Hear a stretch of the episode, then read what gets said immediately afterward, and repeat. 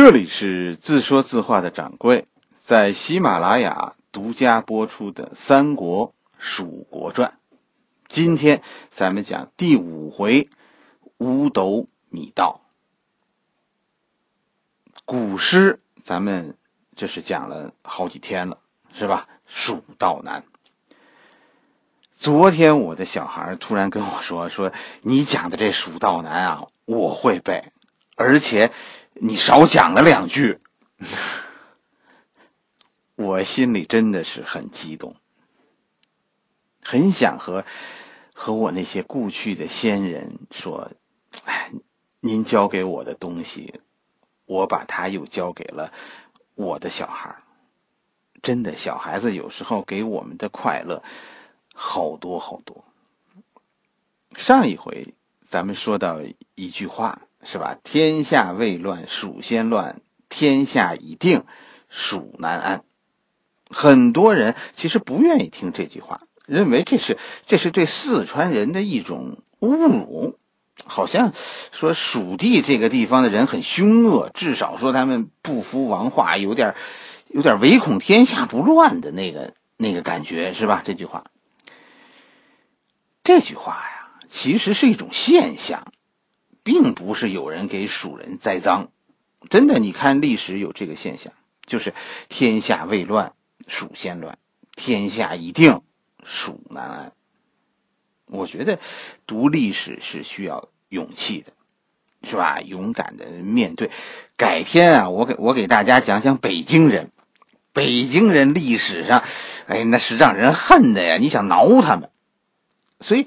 面对，然后你你才能在反驳以前把事情看清楚，找到原因，进而了解这个这些人。这个这个世界上其实没有无缘无故的指责。蜀国，你要是看历史，是吧？一种文化到了蜀国，它的传播会放慢，而且我跟你说，都会蜀地化。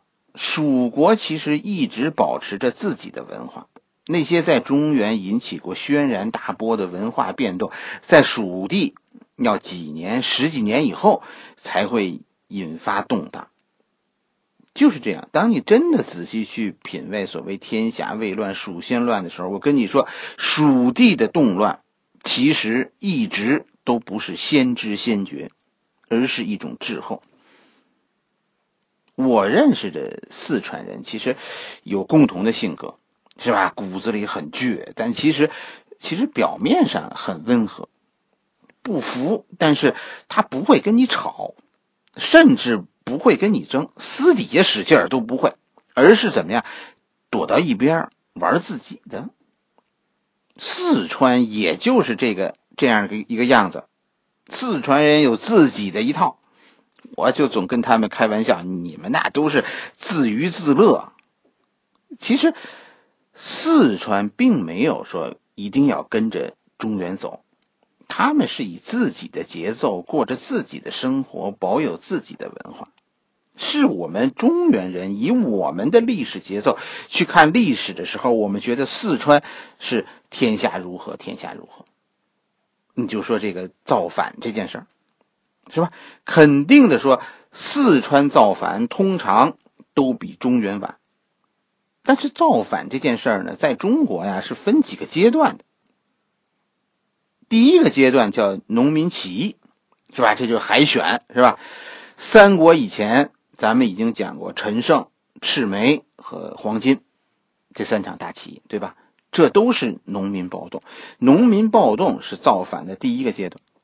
然后呢？然后进入第二个阶段，诸侯割据，贵族出来了，农民基本上就变成配角了。你看什么西夏分封啊，什么冲陵君啊，什么十八路诸侯啊，是吧？这都是第二个阶段了。这这就这就开始开始决赛了。最后才是第三个阶段，这就是统一战争阶段，对吗？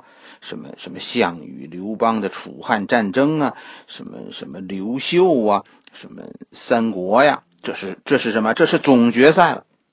中国历史上的革命，大体上这也是每六十年一次的《中国好声音》。革命就是这三个阶段：群众运动、贵族运动，最后皇帝运动，海选、决赛、总决赛。四川一般说，至少比中原慢一拍。人家闹群众运动的时候，他们不闹；人家闹贵族了，他们才开始闹群众运动。等人家都统一天下了，他们还折腾着贵族独立呢。所以，我们说很容易理解这句话的后半句，就是“天下已定，蜀难安”，这是一定的。你开始的比别人晚，结束的也晚。既然开始的晚，那么我们为什么说“天下未乱，蜀先乱”呢？是吧？人家，人家蜀人很安分，对吗？关键是啊，我们讲历史的时候，讲咱们自家事情的时候，谁是带着农民的呢？你听这个楚汉战争的故事，有跟我说书似的，说老带着陈胜的吗？没有，人家都是从鸿门宴说起。上来就是说诸侯的事儿了，是吧？我们的史官其实是不屑于讲农民这一段的，对吧？刘秀传有有从赤眉开始说的吗？史书上没有，人家不说，上来就是南阳白水村起义。以前搞的那都是瞎搞，只有贵族出来搞，这这才算是起义呢。三国呢？三国一上来。桃园三结义，黄巾就败了呀。所以，我们讲的天下大乱的时候，是从中间讲起的。而一说蜀国四川呢，可是全套的，三个阶段都带的。我们中原是两个步骤，甚至于很多时候只有一个步骤。蜀国是三段所以虽然蜀国滞后，但他们的动乱。在我们看来，比我们长。咱们下回下边，咱们这几回，咱们就讲讲蜀国在东汉末年的那场动乱，你听听是不是这么回事？汉朝啊，其实宗教的信仰啊比较混乱，甚至于政府和老百姓呢是自说自话，对他们也是自说自话。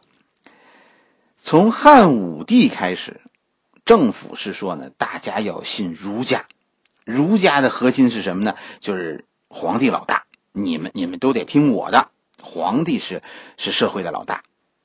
但是民间呢，是吧？中国从从春秋战国流传下来的民间是是很多人信道家的。道家是什么呢？道家是说我们生下来就是自由的。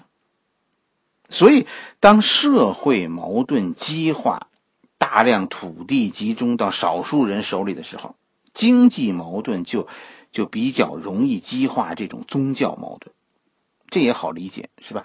我我吃不上饭的时候，谁能管我饭吃，我我就信谁，是吧？政府说说保护那些大地主，他们夺走了我的地，我可不就就信一贯道吗？汉朝是信所谓的黄老道。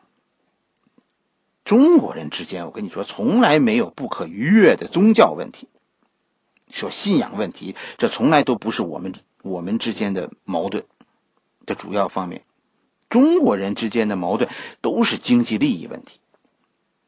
到了到了东汉末年，就是汉灵帝那会儿，是吧？道教已经是个大问题，不但信众很多，而且很多下层出身的官吏。也都信道，其中比较主流的就是黄老道，是吧？三国里你看虞吉、张角啊，呃，这这其实是一家人，他们都是这一派的。虞吉在江东，张角在河北。汉灵帝呢是公元一百六十八年继位的，汉灵帝在位二十一年，他是汉朝的应该是倒数第三个皇帝，他后边有俩，一个是刘辩。是吧？刘辩，呃，当了不到一年的皇帝，就让董卓给废了，跟着就是汉献帝刘协了，是吧？那个禅让的那个那个就是汉献帝，汉朝到汉殿汉献帝这儿就算亡国了。汉灵帝上台的时候，朝里是什么景象呢？没人上朝，官吏都跑到北邙山上去修道，而且越来越多的官员后来都都不干了。到处去传道，汉灵帝于是就觉得这不是个事儿，在汉灵帝执政的中期，就将这个道教定义为问题宗教，就是官方不鼓励。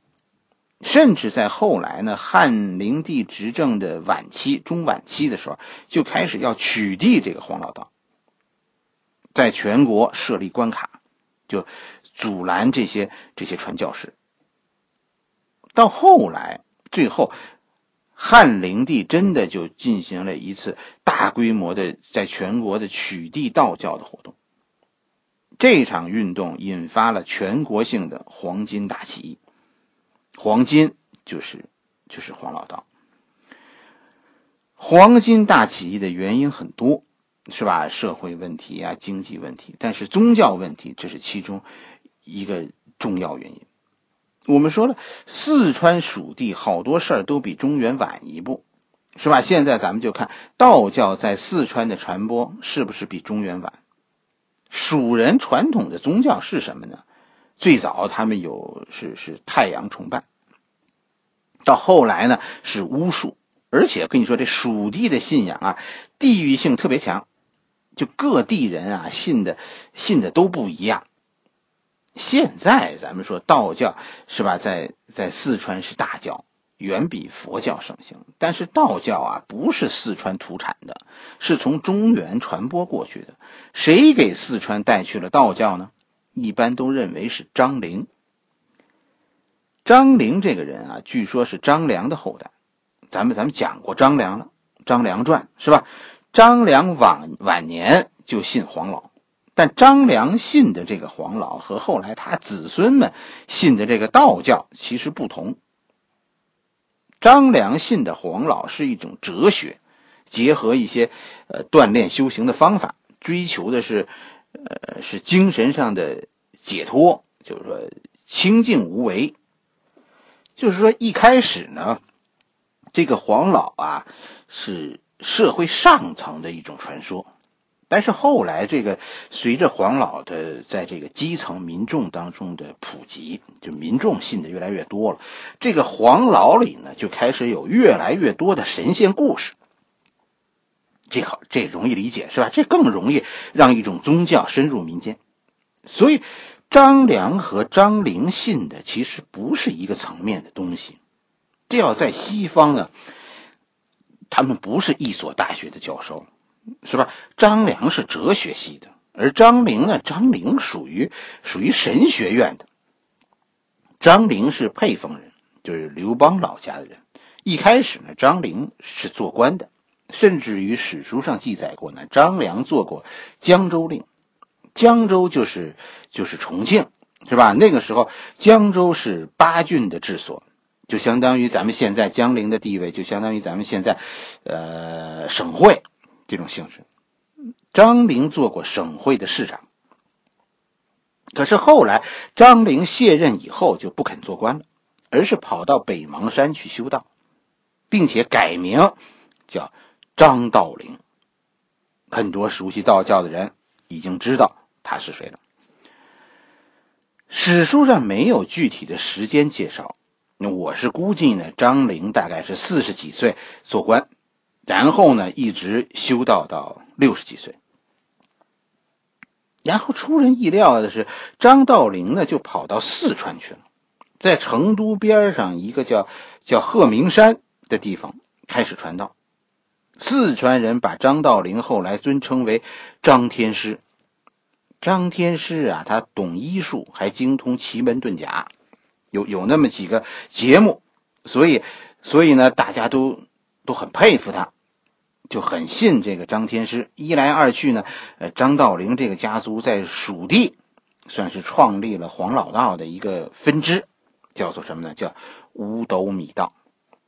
张道陵的五斗米道和闹黄金的张角那个太太平道，是同一个宗教的不同分支。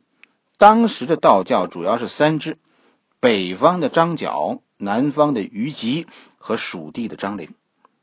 我们都知道，咱们现在比较盛行的道教其实是四川这一支。你看什么什么李连杰呀，什么马云呐，是吧？他们拜师傅都是四川的。道家现在认为自己的根儿在蜀地，就是张天师。原因其实就是后来中原的这个根儿，就是张角啊，嗯，于吉啊，他们闹暴动，结果呢，这个太平道被被取缔了，成为非法组织，就没有流传下来。而蜀地呢，蜀地在中原闹事的时候，张天师早死了。张天师生于公元三十四年，活了据说一百几十岁。黄巾起义的时候是他孙子，他孙子我跟你说，在《三国演义》里是一个重要人物。只是呢，《三国演义》里没细说，大家可能也不知道。说说这个人其实是宗教人士，张道陵的孙子叫张鲁，就是占据汉中的那个张鲁。张鲁后来是是接受了曹操的招安，所以张鲁受到了保护，蜀地蜀地的道教因此得到保全。为什么张天师的这个道教叫叫五斗米道呢？这个说法不统一，有人说说这是方言，是吧？就是说这是这是四川话，五个神的意思。也有说呢，这是个收费标准，是吧？张天师出出诊收五斗米，反正反正这个名字你你就知道，这个这个黄老道啊，在四川本土化了。中原的道家，你看叫什么叫太平道。是吧？高端大气上档次。到了四川呢，叫什么叫叫五斗米道？哎，这就是其实这就是文化差别。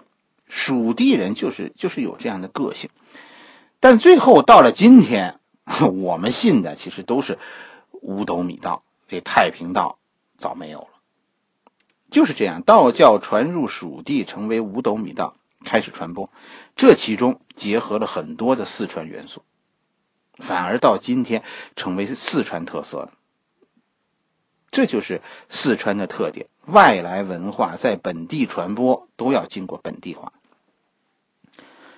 到公元一百八十四年，张角带领太平道的信徒发动黄巾起义。这个时候，其实蜀地什么也没有啊，什么就是不是人家四川人先闹的，人家特别安分。这个时候，西简。是吧？是是益州的长官，《三国志》里说呢，说这个人是坏人，他在蜀地横征暴敛，是吧？民怨很大。但其实恐怕不一定是这样。为什么这么说呢？蜀地其实是整个西部最后一个爆发农民暴动的地区，这里道教你说这么盛行，而他而他最后一个反，是吧？黄巾大起义就是太平道啊，他和他和蜀地的五斗米道。同根同源呢？中原都反了，可蜀地没有反。其实应该说，这里的矛盾，社会矛盾不算是最激化的，对吗？而是你说，要是这个这个西简是最恨人的那种贪官，蜀地应该点火就着。可是蜀地没有，那是不是就是说蜀地有可能这儿的人还活得下去？就这个西简可能可能人不坏呢？哎，我觉得其实。有这种可能，而且蜀郡后来是唯一一个靠自己内部的力量平定叛乱的地区。也就是说，其实蜀地不是所有人都要反，而且这个西简自己啊，也是战死在平乱前线的。你说这个人很坏吗？其实似乎不是。还有一个证据就是说，西简这个人不坏，就是以后几个蜀地的领导人都很照顾西简的孩子。西简家里的人后来是有戏份的。刘备的儿子阿斗投降的时候，那个帮阿斗写写降书的那个人是西简的孙子。就是一直到几十年以后，当年蜀地的那个领导人西简的家人仍然是蜀国的重要人物。这其实就说明蜀人眼中西简不是坏人。问题是西简为什么招人恨呢？啊？这是有原因的，这是因为西蜀这个地方啊，现在让人眼红。我们下一集继续往下讲，你就明白了为什么西简让人讨厌，到底是谁要西简走人？好了，这一回咱们先讲到这里，我们的故事下一回继续。